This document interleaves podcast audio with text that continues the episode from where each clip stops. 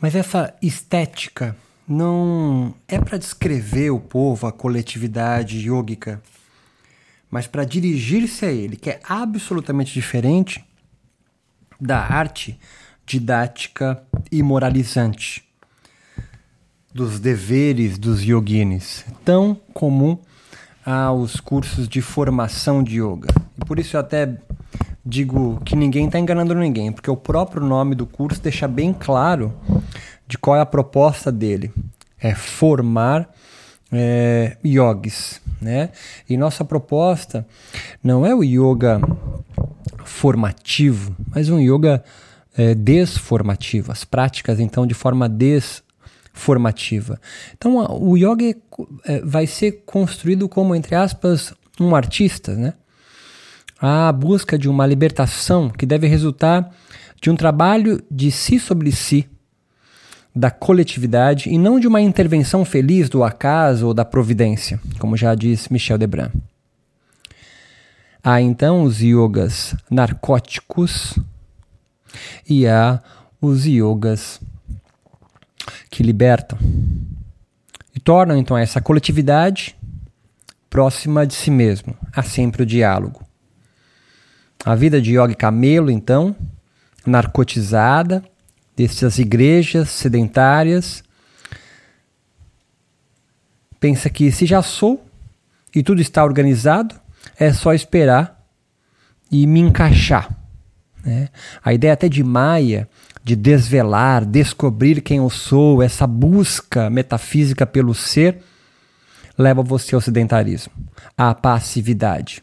Pode parecer contradicente, mas não se já há um ser em mim que sou eu a priori, só me resta a descobri-lo. Claro que há um caminho, mas é sempre em peregrinação, em trilha, porque se já há um ser que você já é, eu não posso fazer nada a não ser encontrar qual é a minha trilha. E você fica assim: ah, tô feliz agora, ah, então tô no caminho. Ah, agora tô infeliz, então tô fora do caminho.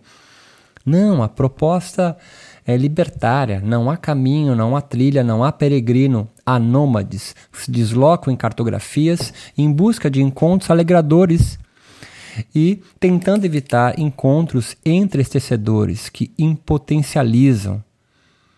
Há então um sentimento, podemos pensar, coletivo. Isso é absolutamente diferente de você estar preso a uma instituição.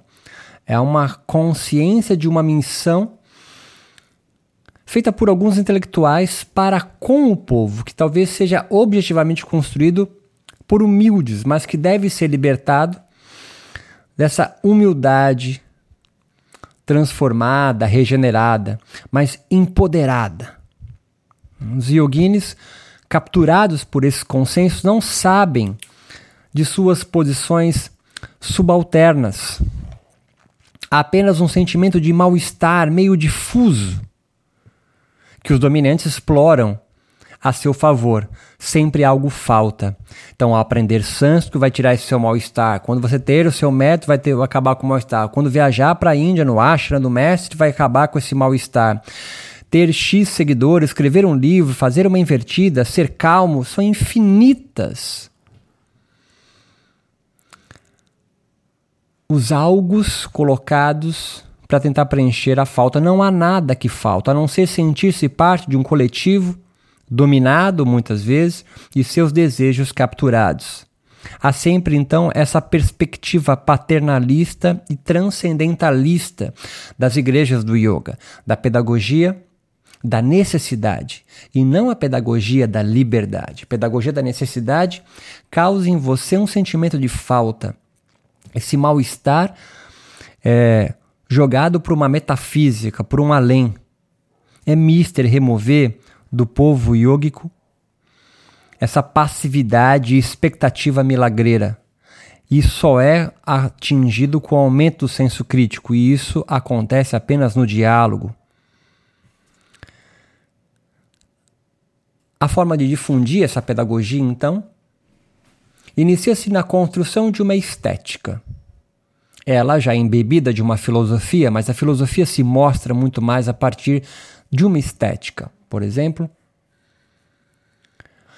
Um yoga X que tem a sua filosofia, que foi construída ou vem sendo construída sempre no diálogo com o coletivo onde está inserido, seja numa favela, seja na periferia, seja num centro é, cosmopolita, por exemplo.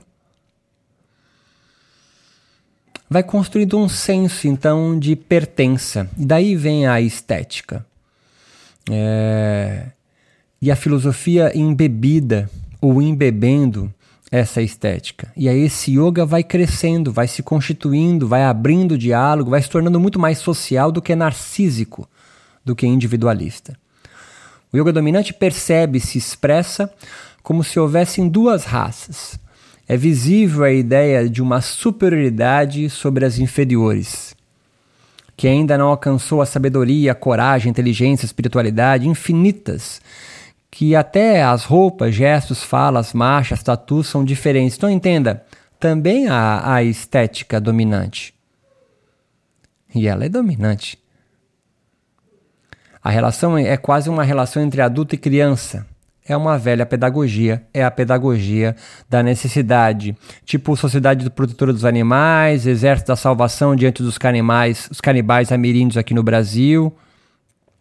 Claro que há uma estética. Então, entre os conservadores e os yogas nomádicos, a estética dominante é a da pedagogia da necessidade e sua filosofia, a filosofia da falta.